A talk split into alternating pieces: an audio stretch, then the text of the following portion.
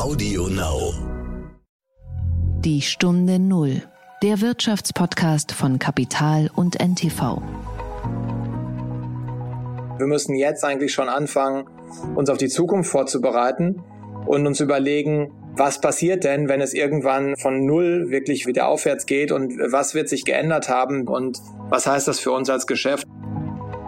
Es gibt immer mal Krisen, ja, und wenn man als Reiseunternehmen durch eine Krise kommt, die wir jetzt gerade durchleben, genau für solche Situationen hat man dann ja auch Rücklagen. Ja, die bildet man ja gerade für schlechte Zeiten und mir würden jetzt keine schlechteren Zeiten einfallen als durch die, die wir gerade gegangen sind oder gerade gehen.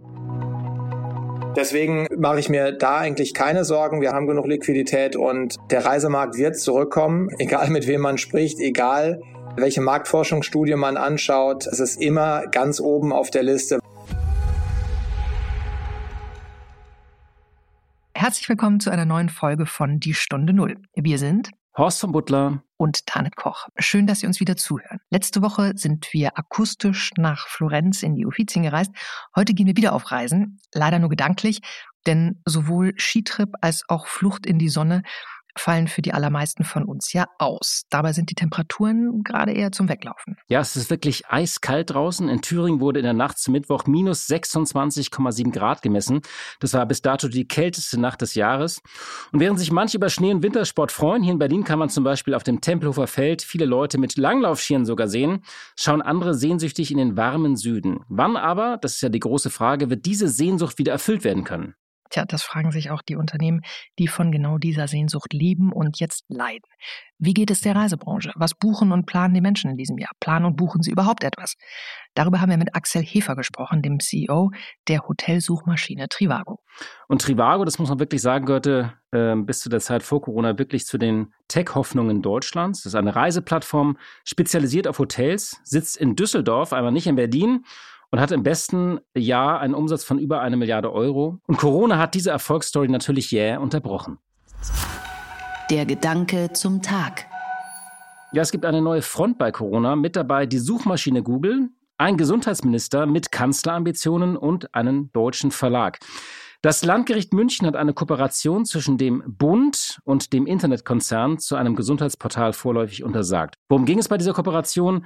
Bei Google-Suchanfragen etwa zu Krankheiten oder Beschwerden wie Migräne wurde bei den Ergebnissen prominent eine Infobox des Portals gesund.bund.de angezeigt, das vom Bundesgesundheitsministerium verantwortet wird, also von Jens Spahn.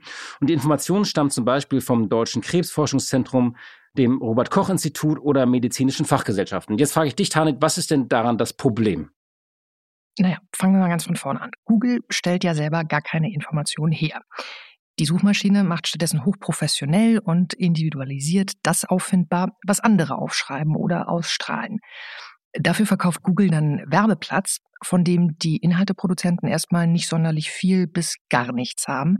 Aber immerhin gibt es dank Google dann Klicks und Traffic für ihre Seiten den wiederum können die Medienunternehmen dann vermarkten. Was Herr Spahn nun gemacht hat, war, den privaten Medien diesen Traffic zu klauen, weil er ihn mit Googles Hilfe auf sein staatliches Gesundheitsportal gelenkt hat. Optisch war das bei den Google-Ergebnissen dann auch noch hübsch glaubwürdig mit einer gesund-grünen Farbe versehen und hat natürlich den Wettbewerb mit der äh, Gesundheitsberichterstattung von Privatmedien massiv verzerrt. Man könnte auch sagen, das ist fürs Digitalzeitalter das gewesen, was Konrad Adenauer mal in den, ich glaube, 60ern mit dem Deutschlandfernsehen vorhatte. Ein staatliches Massenmedium, was damals schon vom Bundesverfassungsgericht untersagt wurde. Ja, das zeigt ja schon für mich einmal wieder die ahnungslos eigentlich auch die Distanz in vielen Regierungskreisen wie Medienunternehmen heute wirtschaften, wie hart auch der Wettbewerb im digitalen Zeitalter ist gegen die großen Tech-Konzerne. Und der Verkehrsminister, Herr Scheuer, kommt ja auf sehr viele Ideen, aber er käme bestimmt nicht auf die Ideen, neben Bundesautobahnen auch Bundesautos zu produzieren und in die Autohäuser zu stellen.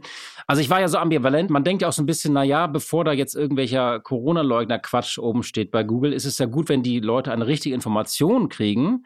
Aber ähm, das war mein erster Impuls, aber ich merke gerade, das hatte ich nicht zu Ende gedacht, ne? Ja, also fairerweise, der Jens, der hat das Jod gemeint, also das war eine gut gemeinte Idee, du hast es gerade angesprochen. Es gibt in der Tat sehr, sehr viele Falschinformationen zum du Thema Du kannst Impfen. es ruhig da mit dem Slang, wir haben ja gerade Faschingszeit, ruhig nochmal anders aussprechen, Allah, Tanit. Allah. ja, das J gemeint steht da. Aber wie so oft äh, war auch hier gut gemeint, in dem Fall richtig schlecht gemacht und vor allem völlig instinktlos. In einer Zeit, in der Journalismus in etwa genauso viel kostet wie früher, aber immer weniger Geld einbringt. Deshalb hat der Boda Verlag geklagt und äh, jetzt erstmal Recht bekommen.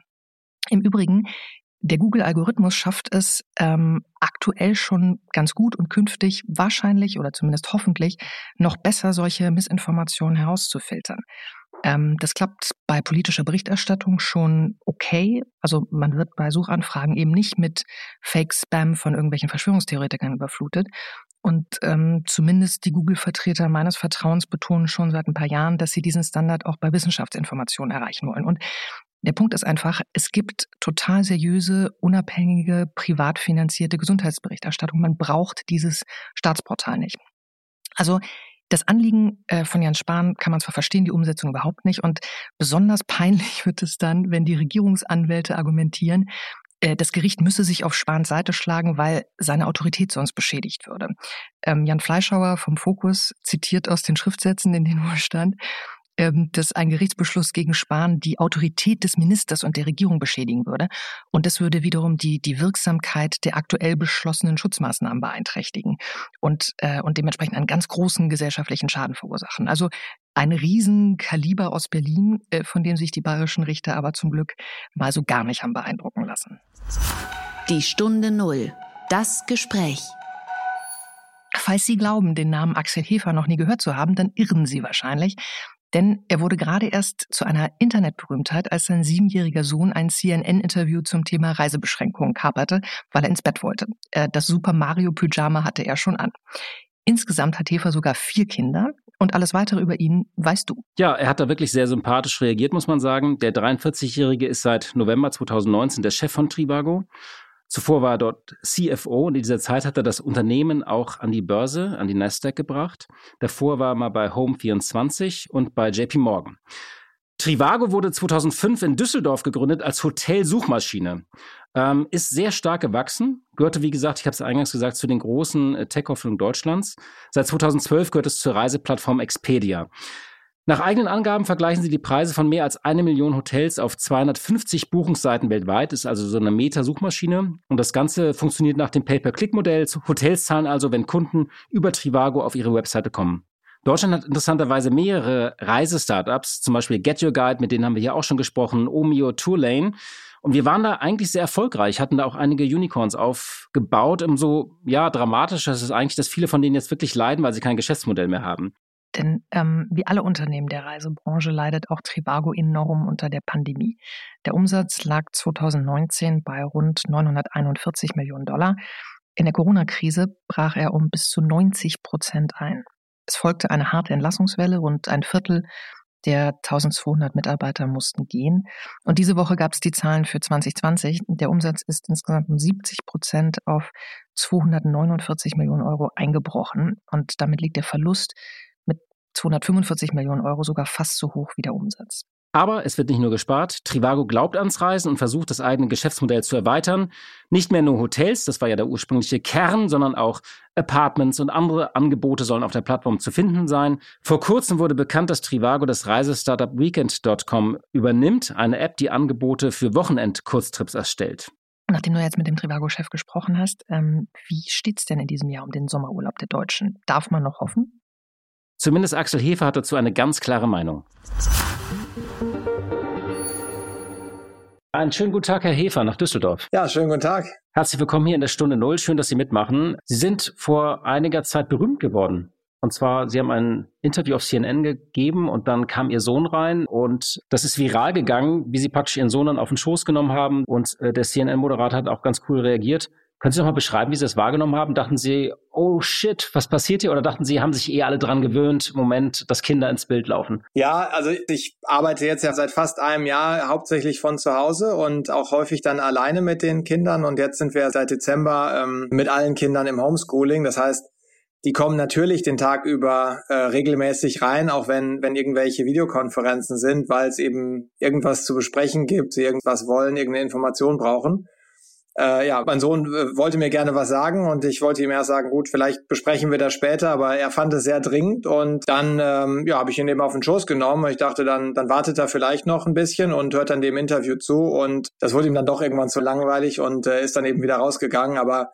Ja, eigentlich eine relativ normale Situation. Natürlich nicht normal, dass es dann live im Fernsehen ist. Da muss man allerdings auch dazu sagen, das konnte er nicht unbedingt sehen, denn äh, CNN sendet einen schwarzen Bildschirm und ich hatte Kopfhörer auf. Das heißt, er hat eigentlich nur mich gesehen vom schwarzen Bildschirm ja, aus meiner Sicht wirklich jetzt äh, ja für viele von uns eine sehr normale Situation. War auch sympathisch. Ich meine, weil so rausschmeißen oder sozusagen rausschieben und Türknallen geht ja auch nicht, wenn man live ist, nicht? Das ist das Problem. Ich meine, es ist ja auch so, ähm, jetzt gerade dadurch, dass die Kinder ja auch den ganzen Tag zu Hause sind und auch ja praktisch keine Freizeitaktivität mehr erlaubt ist oder mehr möglich ist, es ist ja auch über den Tag verteilt, gibt es ja auch immer wieder Sachen, die dann auch wirklich für die Kinder wichtig sind. Deswegen ist es ja ist es ja auch gar keine Option, dass man jetzt so strenge Regeln hat, dass man nicht gestört werden darf. Und das ist für alle eine schwierige Situation. Und ich glaube, da müssen eben alle sich drauf einstellen. Also ja nicht nur die Kinder, sondern eben auch die Erwachsenen und dann auch die Gesprächspartner. Wie finden Sie denn da die Ruhe zu Hause? Weil Sie müssen ja wichtige Entscheidungen treffen, vielleicht auch mal mit Investoren, mit Mitarbeitern sprechen. Sie müssen ein Unternehmen auch durch eine Krise führen.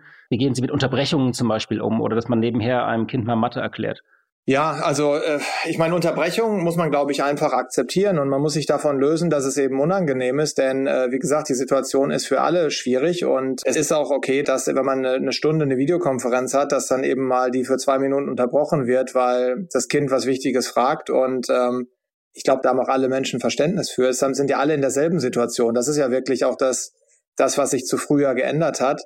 Und man darf sich eben dann selber nicht aus der Ruhe bringen lassen und sich dadurch auch stressen, ähm, sondern das einfach als normal ansehen. Und wie gesagt, das Verständnis ist ja grundsätzlich äh, wirklich überall da, dass es eben dann auch wichtig ist, dass man auch zwischenzeitlich auch mal äh, mit seinen Kindern spricht. Was schwieriger ist, ist natürlich, ähm, ist hier die Schulbetreuung parallel. Man kann nicht gleichzeitig eine, eine Videokonferenz mit Investoren führen und äh, die Matheaufgaben erklären. Wobei, in beiden muss man rechnen, nicht? Bei beiden muss man rechnen, ja, genau. Also so gesehen, von der Richtung her wäre es schon ähnlich, aber ähm, dann doch mit einer leicht anderen Zielgruppe. Das muss man einfach dann organisieren, dass man sich das so ein bisschen aufteilt und auch einteilt, über den Tag verteilt. Wie gesagt, Situation ist besonders und ich hoffe ja auch, dass sie in äh, nicht allzu ferner Zukunft sich wieder normalisieren wird. Und in solchen Situationen muss man dann eben ja sich gegenseitig unterstützen. Sie sind ja schon länger bei Trivago und seit gut einem Jahr jetzt Chef, November 2019. Das erste Jahr haben Sie sich vermutlich auch anders vorgestellt, nicht? Wann wurde Ihnen denn klar, dass es ein ganz besonderes Jahr wird? Weil November, da kamen so die ersten Berichte aus China, aber da hat man ja nicht erahnt, dass es eine globale Pandemie wird. Also ich habe es äh, tatsächlich jetzt gerade nochmal nachgeschaut, weil wir ähm, auch diese Woche unsere Ergebnisse bekannt gegeben haben. Also wir haben genau vor einem Jahr unsere Quartalszahlen fürs vierte Quartal 2019 bekannt gegeben und hatten da so einen Satz in dem äh, Brief an die Aktionäre ein neuer Virus, der in Asien aufkommt, ähm, macht es sehr unberechenbar, wie das Jahr ausgeht. Und wir haben da tatsächlich schon vor genau einem Jahr gesagt, dass wir keine Jahresprognose abgeben. Dass es dann genauso kommt, wie es jetzt gekommen ist, das haben wir natürlich nicht vorher gesehen. Das ist klar. Also ich glaube, die, die Einsicht, dass es wirklich zu einem kompletten Stillstand kommt, die war, war eher so im März, nachdem dann äh, der erste Lockdown in Norditalien gekommen ist, ähm, haben wir gesehen, dass wirklich innerhalb von wenigen Tagen die Reisetätigkeit wirklich nach einem Markt nach dem anderen zum äh, Liegen gekommen ist und haben dann ähm, ja im März gesagt, oh gut, es geht auf null. Ja? Also es wird einfach gar keine Reisetätigkeit mehr geben und wir müssen jetzt eigentlich schon anfangen, uns auf die Zukunft vorzubereiten und uns überlegen, was passiert denn, wenn es irgendwann von null wirklich wieder aufwärts geht und was wird sich geändert haben? Wie wird sich der Reisemarkt und die Nachfrage geändert haben und was heißt das für uns als Geschäft? Und das haben wir im Nachhinein zum Glück, muss ich sagen, relativ früh gemacht, schon im März ähm, und haben dann eben auch ähm, Umstrukturierungen im April bereits vorgenommen und haben seitdem äh, eigentlich dann auch Ruhe und bereiten uns sehr strukturiert ähm, auf eben den Sommer 2021 vor. Bevor wir sozusagen auf diese verschiedenen Phasen und wie viel das Reisen und wann es zurückkommt, vielleicht einfach nur mal so ein Bild der Lage. Sie haben ja 2018 da im Düsseldorfer Medienhafen wurde ja die Trivago-Zentrale äh, bezogen das war auch so ein bisschen das Symbol ja einer digitalen Erfolgsgeschichte, kann man sagen. Wir waren damals mit Kollegen von Kapital ja auch irgendwie bei Grundsteinlegung vor Ort. 2000 Mitarbeiter, 26.000 Quadratmeter mit Laufstrecke auf dem Dach und Fitnessstudio im Untergeschoss. Also alles, was man sich so Silicon Valley so vorstellt.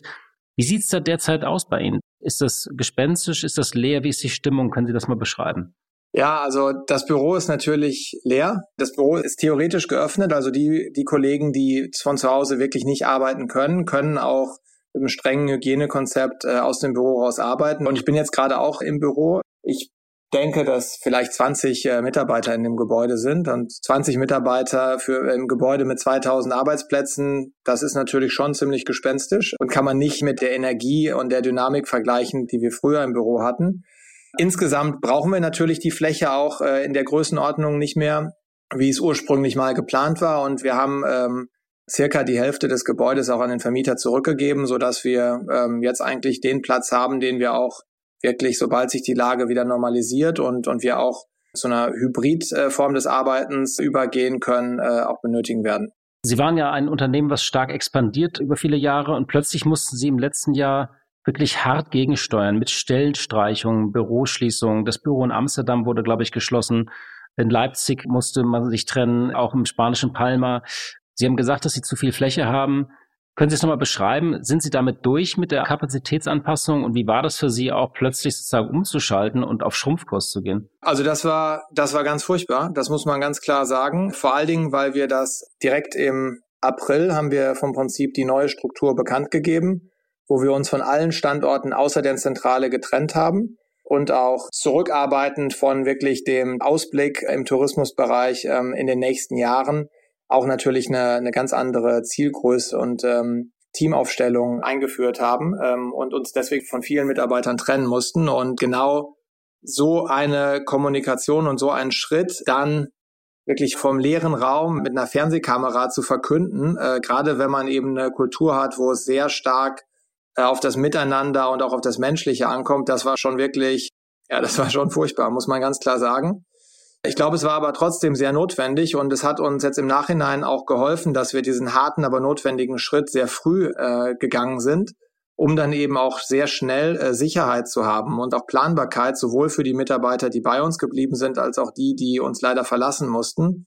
Denn die konnten dann eben auch sehr früh in der Pandemie bereits sich nach anderen äh, Chancen umsehen. Wir haben ähm, dann wirklich hart dran gearbeitet, auch eine äh, neue äh, Perspektiven für die Mitarbeiter zu finden und haben zum Beispiel unser komplettes Büro in Palma dann an äh, Metro übergeben mit über 60 Mitarbeitern, die jetzt sehr zufrieden und glücklich wirklich für Metro Markets arbeiten. Ja, und so gesehen haben wir, glaube ich, schon dann den Umständen entsprechend wirklich eine gute Lösung auch äh, umsetzen können und dann wirklich auch sehr schnell Planbarkeit äh, geben können, was natürlich auch gerade in der aktuellen Situation ähm, e-, extrem wichtig war. Wie geht's Ihnen denn ökonomisch, Sie haben gesagt, äh, Jahreszahlen haben Sie gerade vorgelegt, 70 Prozent Einbruch, so auf rund 250 Millionen. Verlust fast genauso hoch wie der Umsatz. Ist das dramatisch oder sagen Sie einfach, das ist einfach dieses Corona-Jahr und das wird auch wieder besser werden? Wie schauen Sie da im Moment auf diese Zahlen? Ja, also es ist natürlich schöner, wenn man viel Umsatz macht und Gewinn und wenn man auch viele Kunden hat, das ist klar, aber wir sind zum Glück mit einer sehr konservativen Kapitalstruktur in die Krise gegangen, ähm, also mit einem Barbestand von über 200 Millionen. Und wir haben jetzt auch im Jahr 2020 unseren Barbestand ohne die Aufnahme von weiteren Mitteln halten können. Äh, das heißt, wir haben eine Reduktion natürlich von unseren Forderungen und haben damit aber unsere Verluste finanzieren können was, äh, glaube ich, ein Riesenerfolg ist, so dass wir auch jetzt immer noch eine, eine sehr ähm, komfortable Liquiditätsposition haben und deswegen eigentlich der zumindest finanziell äh, relativ entspannt die Situation angehen können. Ähm, und ja, also der andere Aspekt ist auch, es gibt immer mal Krisen, ja, und wenn man als Reiseunternehmen durch eine Krise kommt, die wir jetzt gerade durchleben, genau für solche Situationen hat man dann ja auch Rücklagen, ja, die bildet man ja gerade für schlechte Zeiten und mir würden jetzt keine schlechteren Zeiten einfallen als durch die, die wir gerade gegangen sind oder gerade gehen. Und deswegen ist es, glaube ich, auch, auch in Ordnung, wenn man in der Situation dann zumindest zum Teil seine Reserven auch benötigt, um eben seine, ähm, seine Mitarbeiter zu halten und auch in die Zukunft zu investieren und auch das Produkt oder die Produktangebote auf die sich verändernden ähm, Anforderungen der Kunden vorzubereiten, um dann eben gestärkt aus der Krise zu kommen. Deswegen mache ich mir da eigentlich keine Sorgen. Wir haben genug Liquidität und der Reisemarkt wird zurückkommen, egal mit wem man spricht, egal welche Marktforschungsstudie man anschaut, es ist immer ganz oben auf der Liste, was ist das Erste, ähm, was sie machen werden, äh, wenn es wieder möglich ist, reisen. Ja? Denn diese Monotonie aktuell und diese fehlende Abwechslung, das ist ja das, was wirklich an den Kräften zehrt. Natürlich zusammen mit dem zusätzlichen Stress durch Homeschooling oder auch durch schwierige Situationen in der Familie. Und Reisen haben im letzten Sommer da natürlich unheimlich geholfen, um wirklich die Batterien wieder aufzuladen. Und das wird auch in diesem Sommer so sein, sobald es dann eben äh, möglich ist. Also Sie setzen voll auf den Sommer sozusagen, dass da wieder Reisen möglich ist. Können Sie mal, Sie sind ja so ein bisschen auch eine Fieberkurve, nicht? Also das Buchungsverhalten der Menschen auf der Plattform. Also welche Muster lassen sich bei Vorbuchungen für den Frühling und Sommer derzeit beobachten? Ja, also ähm, das Volumen ist äh, in Westeuropa extrem niedrig aktuell. Ja, also dafür ist die Sicherheit noch nicht da. Was wir im letzten Sommer gesehen haben, ist, dass sobald eben sichtbar ist, wann es eben zur Öffnung kommt, dass dann auch wirklich die Menschen buchen. Aktuell weiß man ja gar nicht, für wann man genau buchen sollte. Das heißt, man hat natürlich schon einzelne Buchungen für den Sommer. Bei uns ist es grundsätzlich so, dass bei uns eher etwas kurzfristiger gebucht wird. Also wir haben in der normalen Zeit praktisch keine Buchungen, die wirklich sechs Monate im Voraus liegen, sondern eher so ein, zwei, drei Monate. Und dafür ist es eben noch zu früh. Ich denke, dass, und wir erwarten das auch, dass in, auf dem europäischen Kontinent das erste Quartal praktisch gar keine Reisetätigkeit äh, zugelassen wird und im zweiten Quartal wenig. Ähm, und dann, je näher man eben an den Sommer kommt, desto stabiler wird die Situation sein. Dann werden als allererstes äh, lokale Reisen, also im Inland, kommen, ähm, so wie wir das auch im letzten Jahr gesehen haben. Und dann potenziell auch Reisekorridore. Das hängt aber natürlich sehr stark äh, von der Situation ab, sowohl im Ursprungs- als auch im Zielland. Und äh, da ist eben mehr Unsicherheit. Aber dass lokal gereist wird im Sommer, da gehe ich fest von aus. Und gibt es sozusagen überhaupt schon Buchungen für die Fernreise oder ist das etwas, was noch weiter in der Zukunft liegt? Also, dass die Menschen im Moment tatsächlich nur, wenn sie überhaupt planen, im Sommer so Europareisen buchen oder innerhalb von Deutschland? Also, Fernreisen sind für diesen Sommer, wenn überhaupt, ganz vereinzelt vorstellbar, muss ich sagen. Denn da ist die Komplexität ja noch deutlich größer. Äh, man braucht wiederum natürlich ein Ursprungs- und ein Zielland, was zueinander passt und was beides in einer sehr stabilen Situation ist. Man braucht eine Absprache, dass man ohne Quarantäne oder zu viel Testaufwand äh, sich bewegen kann zwischen den Ländern.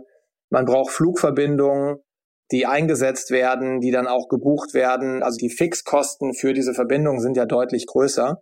Es wird sicherlich auch Fernreisen geben, aber der Langstreckenmarkt wird sich deutlich langsamer erholen, weil auch die Unsicherheit und auch die, die Sicherheit, dass man vor allen Dingen wieder zurückkommt, wenn sich irgendetwas verändert. Es kommt irgendeine neue Mutation. Komme ich dann wieder zurück? Was sind die Auswirkungen davon? Diese ganze Unsicherheit, die wird sicherlich in diesem Jahr noch dominieren.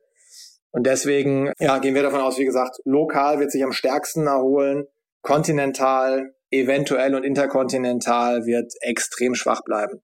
Vielleicht nochmal zu dem, was Sie und Ihre Kollegen derzeit machen. Also in dieser ersten Phase der Pandemie waren ja auch viele Reiseanbieter mit Stornierung beschäftigt, mit Gutscheinen, mit Kurzarbeit, Liquiditätssicherung. Das war ja in dieser ersten Welle. Wie muss man sich den Alltag in Düsseldorf derzeit vorstellen? Also was machen die Menschen? Klar, ein bisschen Buchungen verwalten, aber äh, können Sie das mal beschreiben? Aber was sind so die wichtigsten Tätigkeiten einer Reiseplattform? Wir haben ja äh, deutlich über 50 Prozent unserer Mitarbeiter sind ja Ingenieure und Mathematiker die sich eben mit dem technischen Produktangebot und dann auch eben den Algorithmen beschäftigen. Und ähm, die sind eigentlich seit März Vollzeit damit beschäftigt, das Produkt auf das, was wir glauben, was in der Zukunft die Anforderungen der Kunden und der Reisenden sein werden, anzupassen. Da gibt's eine ganze Reihe von Änderungen, die wir in unserem Kernprodukt haben, aber wir haben ja auch ein, ein neues lokales Reiseprodukt entwickelt, was in der ersten Version letztes Jahr live gegangen ist und wo wir in den nächsten Monaten jetzt auch eine größere ähm, neuen Release planen mit einer deutlichen Erweiterung der Funktionalität, weil wir glauben, dass der, der Trend zum lokalen Reisen gerade jetzt äh, 21 und 22 eben sehr stark sein wird und da ist man natürlich vor ein Problem gestellt, dass man die Top-Destinationen kennt, aber die werden natürlich auch schnell ausgebucht sein und dass man viel mehr Inspiration braucht. Das ist auch ein schönes Ziel. Also gerade diese B-Lagen klingt jetzt negativ, aber die, die weniger bekannten Ziele, und darüber Vorschläge zu machen und auch zu beschreiben, warum diese Ziele auch hoch attraktiv sind, ist aus unserer Sicht eine große Chance in dem Markt. Da haben wir sehr, sehr viel Arbeit reingesteckt. Und ähm, so gesehen ist die Arbeit von wirklich den, den Ingenieuren und den Mathematikern eigentlich unabhängig von dem aktuellen Buchungsvolumen. Das ist, hängt eher daran, wie schnell wollen wir Veränderungen äh, umsetzen. Und das kann natürlich gar nicht schnell genug gehen, denn ähm, auch wenn im Sommer die Reisenachfrage zurückkommt, werden wir sicherlich nicht alle unsere Ideen, die wir gerade haben, umgesetzt haben. Wir haben ja auch noch eine Firma zugekauft, Genau, Sie haben ja praktisch, das können Sie vielleicht mal schreiben, We Can Go, ist das richtig ausgesprochen? We Can Go? Ja, das, so heißt die Firma, aber also das Produkt ist ja weekend.com. Weekend.com, genau. Und das geht eben in die gleiche Richtung, ja, ähm, dass man eben ein bisschen mehr Inspiration eigentlich dem Kunden liefern muss, wohingegen unser Kerngeschäft ja darauf basiert, dass der, äh, der Reisende eigentlich schon weiß, wann er wohin möchte und wir eben nur helfen, wirklich die besten Angebote zu durchforsten und dann das, das wirklich Bestmögliche zu finden. Und bei dem lokalen Reisebüro ist natürlich die Inspiration stark. Man fährt mit dem Auto zwei, drei, vier Stunden und was sind denn eigentlich die Reiseziele, die attraktiv sind, die man erreichen kann? Was gibt es da zu erleben und was sind denn da auch attraktive ähm, Hotelangebote? Wohingegen Weekend.com das eigentlich perfekt ergänzt, denn da ist es eben, was ist innerhalb von ein oder zwei Stunden Flugzeit in Europa insbesondere zu erreichen und an welchen Daten sollte man denn diese Ziele in Erwägung ziehen, wo eben die Kombination von Hotelpreisen und von Flugpreisen optimal ist, so dass ich wirklich für, ja, für den besten Preis äh, ein schönes Wochenende mit dem Partner verbringen kann oder auch mit der Familie. Trivago ist ja ähm, groß geworden, sozusagen als Hotelsuchmaschine oder auch als Metasuchmaschine für Hotels. Wenn Sie sich jetzt entwickeln Richtung äh, Flüge, Richtung Mietwagen oder Inspiration, was ist denn der Unterschied dann noch zu Ihrer Mutterfirma Expedia? Wenn ich mal so provokant fragen darf, wozu braucht man dann noch Trivago? Dafür sind ja auch andere Portale bekannt. Da konkurrieren Sie auch mit ganz anderen Playern. Ja, also aus unserer Sicht ist es, es kommt ja immer der, der Kunde zuerst und die Frage, was das Kundenbedürfnis ist. Und ähm, in Expedia jetzt zum Beispiel bedient ja sehr gutes äh, Bedürfnis von einem Geschäftsreisenden, der wirklich alles aus einer Hand haben möchte. Also ein Flug und ein Hotel und ein Mietwagen und alles integriert auf einer Plattform. Das machen wir ja nicht. Also wir kommen ja sehr stark von dem Privatkunden, der auch durchaus preisbewusst ist und wirklich ähm, den besten Urlaub für sein Budget haben möchte. Und da ist es aber schon so, dass es ja unterschiedliche Situationen gibt, wo wir den Kunden unterstützen. Wie gesagt, im Kernprodukt, es ist schon ganz klar und man hat schon ein ganz klares Bild davon, was man eigentlich haben möchte. Ja, und da ist unser Kernprodukt meines Erachtens nach wie vor das Beste weltweit und hat auch die besten Preise, weil wir eben dann ja die Preise von den verschiedenen Reisebüros vergleichen. Aber äh, ein lokales Reiseprodukt bietet zum Beispiel äh, Expedia gar nicht an. Es kommt ja immer von dem Kundenbedürfnis. Und das ist zwar auch ein Reiseprodukt, aber es bedient dann ja schon doch wirklich einen anderen Kunden und adressiert ein anderes Kundenbedürfnis. Es war ja schon äh, so, dass Trivago nach vielen Jahren des Wachstums auch schon, sozusagen der Umsatz war auch schon davor äh, zurückgegangen. Das lag auch zum Beispiel an Plattformen wie Google. Was hat Ihnen dann jetzt eigentlich mehr Angst gemacht, Corona oder Google? Also ich meine, Google macht, macht jetzt ehrlicherweise mir jetzt nicht Angst. Äh, wenn man im Internet tätig ist, dann muss man das einfach akzeptieren, dass es ein Google gibt und ein Apple und ein Amazon und ein Facebook und muss sich damit arrangieren. Und wir sind jetzt ja schon seit Jahren mit Google im Wettbewerb. Ich glaube, das ist eher eine, eine ungeklärte politische Frage. Wie möchte man überhaupt, dass Wettbewerb stattfindet in digitalen Märkten? Und wie möchte man eigentlich auf gewisse ja, innovationshemmende ähm, Marktmechanismen, die es digital gibt, ähm, reagieren, um wirklich äh, Innovation zu fördern und, und so auch das Beste für den Endkonsumenten herauszuholen. Und da ist es aus meiner Sicht einfach so, und das merkt man jetzt ja auch, dass das eigentlich immer mehr die Erkenntnis weltweit ist, dass da gewisse Themen einfach noch nicht adressiert worden sind von der Politik und dass das jetzt nachzuholen äh, gilt. Und Deutschland hat da sicherlich mit der GWB-Novelle eine, eine Vorreiterrolle eingenommen, wo man, glaube ich, auch stolz drauf sein kann. Er hat wirklich da ein klares Signal gesetzt und äh, die Arbeit der Europäischen Kommission, aber auch die Diskussion in Amerika geht ja in eine ähnliche Richtung dass man eben diese Situation, wo der Markt versagt, dass man die eben adressieren muss. Und wie auch immer das dann genau geregelt wird, da werden wir uns natürlich auf die neuen Spielregeln einstellen. Aber aktuell im täglichen Geschäft gibt es die Spielregeln eben nicht und äh, da muss man dann eben mit umgehen. Deutschland hat es ja geschafft, ausgerechnet im Reisebereich wirklich ja tolle Startups und, und auch Player hochzuziehen. Trivago zählt dazu. Wir hatten auch den Gründer von Get Your Guide hier im Podcast, Tourlane, Omeo. Kann es sein, dass das auf Dauer Schaden nimmt durch Corona oder glauben Sie, nee, das wird alles zurückkommen und dann werden diese Unicorns auch wieder wachsen? Wie schauen Sie da auf den Markt? Also es wird sicherlich einige Jahre dauern, bis wir das Volumen von 2019 wieder erreicht haben. Ich glaube, das ist auch in Ordnung. Das gibt es in anderen Branchen ja auch. Und ähm, da sind wir natürlich als Digitalunternehmen auch so ein bisschen erfolgsverwöhnt. Und deswegen mache ich mir da eigentlich keine Sorgen. Also Reisen ist nach wie vor ein, ein Grundbedürfnis und wahrscheinlich mehr denn je. Und natürlich wird der Reisemarkt zurückkommen und wir haben in Deutschland eine ganze Reihe von hochinnovativen und hervorragend geführten Reisestartups oder inzwischen ja Internetreiseunternehmen, sind ja keine Startups mehr. Und ähm, ich bin mir sicher, dass äh, sie das genauso sehen wie wir ähm, und es als Chance sehen, sich auch wirklich auf die geänderten Nutzerbedürfnisse anzupassen. Und wie groß sehen Sie die Gefahr, dass auf der Angebotsseite, also von den Hotels, dass es da viele Pleiten geben wird? Also dass einfach viele Ihrer Kunden sozusagen, die da einfach Probleme haben werden? Also um ehrlich zu sein, war das am Anfang der Krise eigentlich eine meiner größten Sorge, ähm, und zwar vor allen Dingen bei den kleineren Hotels, dass sie nicht die Kapitalkraft ähm, haben würden, um die Krise zu durchstehen. Äh, wir haben sehr, sehr wenig Insolvenzen bisher gesehen. Wir denken, dass das im Wesentlichen durch die ja wirklich teilweise auch sehr großzügigen Unterstützungsprogramme der unterschiedlichen Regierungen äh, gekommen ist. Und deswegen ja, sind wir eigentlich zuversichtlich, dass es nicht so ein großes Problem sein wird, wie man am Anfang gedacht hat.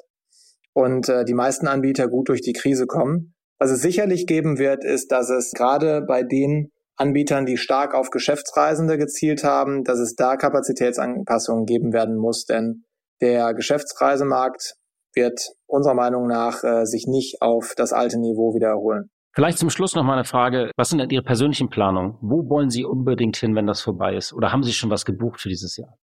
Also ich habe äh, den Sommerurlaub aus dem letzten Jahr habe ich inzwischen das äh, das zweite Mal schon umgebucht. Ja?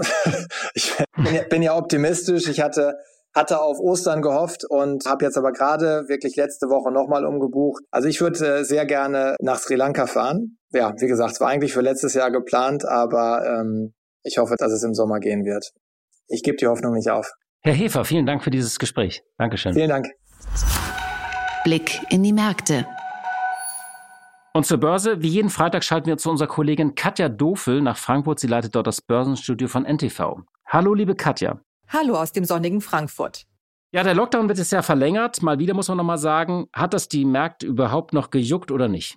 Ja, momentan sieht es so aus, als hätte sich der DAX mit seinem Rekord am Montag ziemlich verausgabt und sei anschließend in den Lockdown-Blues gefallen. Die Börsianer und Anleger sagen, er muss wieder über die Marke von 14.056 kommen und dann gäbe es wieder Platz nach oben. Aber das ist momentan ein bisschen schwierig. Auf der einen Seite tobt die Diskussion darüber, ob es hier nicht möglicherweise ein gefährliches Wettrennen gibt zwischen Impfen und Mutation des Virus, das langsam langsame Impfen könnte natürlich dazu führen, dass diese Mutation immer bedrohlicher wird und die Politik sich veranlasst sieht, den Lockdown weiter fortzusetzen. Und damit steht ein Szenario in Frage, dass die Börse eigentlich schon, wie man sagt, eingepreist hat, also das teilweise die Grundlage für die recht gute Kursentwicklung der vergangenen Wochen gewesen ist, nämlich ein anstehender Reise- und Partysommer, mehr Konsum und insgesamt wieder mehr Verbrauch bei den Bürgerinnen und Bürgern. Jetzt ist eben die Frage, geht das Ganze tatsächlich auf? Was sind positive Impulse? Was allerdings sind eher Bremsklötze? Ganz klar, es wird gute Zahlen der Unternehmen geben zum abgelaufenen Jahr. Die Prognosen waren so vorsichtig, dass sie übertroffen werden. Es gibt nach wie vor viel Geld von den Notenbanken und die Hoffnung darauf, dass die Regierungen in ihrem Whatever it takes Modus weiter Hilfen bereitstellen. Insbesondere schielt man auf das große Konjunkturpaket in Amerika, das eben möglicherweise bis zu 1,9 Billionen Dollar groß sein könnte. Auf der anderen Seite aber eben diese Lockdown-Unsicherheit, die Salami-Taktik, die dazu führen könnte, dass auch Unternehmen deutlich ausgebremst werden in ihren strategischen Überlegungen. Eine eher lahmende amerikanische Technologiebörse Nasdaq, die war nun seit Monaten der Motor für die Börse, aber auch da geht's eben eher langsam und seitwärts weiter. Und dann die langsame Impfstrategie, die momentan den Börsianern und offensichtlich den Bürgern auch etwas Hoffnung nimmt. Meine zweite Frage ist, ein Gespenst ist ja zurück, ein Gespenst, was eigentlich seit Ewigkeit nicht mehr gespukt hat, und zwar die Inflation. In den USA tobt eine Debatte um die Inflation, ähm, weil angeblich zu viel Geld von der Regierung ins System gepumpt wird und an die Menschen gegeben wird. Kannst du uns aufklären, worum geht es genau bei dem Streit und ist diese Inflationsgefahr real? Inflation ist in den letzten Wochen und Monaten immer mehr ein Thema geworden unter den Börsianern und vor allen Dingen eben auch unter den Analysten. Und das hängt auch damit zusammen, dass auf der einen Seite die Verbraucher viel Geld sparen. Sie können es momentan nicht ausgeben und dass auf der anderen Seite die Regierungen nach wie vor viel Geld zur Verfügung stellen, auch die Notenbanken und dass es eben sein könnte, dass dieses viele Geld irgendwann dazu führt, dass die Preise steigen. In Amerika beispielsweise wird ja jetzt diskutiert über ein Hilfspaket, das bis zu 1,9 Billionen Dollar groß sein könnte, also 1900 Milliarden Dollar. Das ist natürlich enorm und das würde zusammen mit den Hilfen, die in Amerika schon vorher ausgegeben worden sind, etwa 25 Prozent der dortigen Wirtschaftsleistung ausmachen. Im Vergleich dazu in Deutschland wurden Hilfen im Wert von etwa 8,3 Prozent der gesamten Wirtschaftsleistung ausgegeben. Zählt man allerdings die ausgegebenen Regierungsgarantien noch hinzu, wäre es deutlich mehr. In Amerika kommt dazu, dass die Bürger wirklich viel sparen. Das ist eigentlich gegen die amerikanische Gewohnheit. Man hat da nicht so wahnsinnig viel gespart. Man hat das Geld ausgegeben. Aber wo soll es denn jetzt auch hingehen? Und wozu das führen kann, das hat sehr eindrucksvoll der Aktienmarkt gezeigt. Denn dort kann man Geld ausgeben. Und das hat eben teilweise zu ziemlich bunten Spekulationsblasen geführt. Wir haben darüber berichtet. Und natürlich ist jetzt auch die Annahme da, dass wenn es wieder wieder losgeht im Sommer, dass dann auch die Amerikaner ihre Konsumlust und Laune wieder voll aufdrehen und dass es dann möglicherweise zu Knappheit kommen kann, zu steigenden Preisen und damit eben auch zu einer Inflation. Ja, die Notenbank kann gegensteuern, aber es gibt eben trotzdem auch Bedenken, dass eine Inflation, wenn sie erstmal voll ausbricht, auch relativ schnell groß werden kann. Und dann ist eben die Frage, kann die Notenbank mit steigenden Zinsen gegensteuern oder wirkt sie dann die Konjunktur ab, die ja eigentlich auch wieder Tritt fassen soll? Also eine etwas knifflige Situation, die den Aktienmarkt in den nächsten Monaten sicherlich noch beschäftigen wird. Ja, vielen Dank, liebe Katja. Tschüss und ich wünsche allen ein wunderschönes, sonniges und gut gelauntes Wochenende. Liebe Hörerinnen und liebe Hörer, das war's für heute. Vielen Dank für Ihre Zeit und wir hören uns hoffentlich am Dienstag wieder und da haben wir zwei ganz besondere Gäste, Tanit. Nämlich zwei sehr musikalische und damit schicken wir Sie ins Wochenende. Alles, alles Gute. Machen Sie es gut. Die Stunde Null, der Wirtschaftspodcast von Kapital und NTV. Dieser Podcast ist Teil der Initiative Zeit, die Dinge neu zu sehen.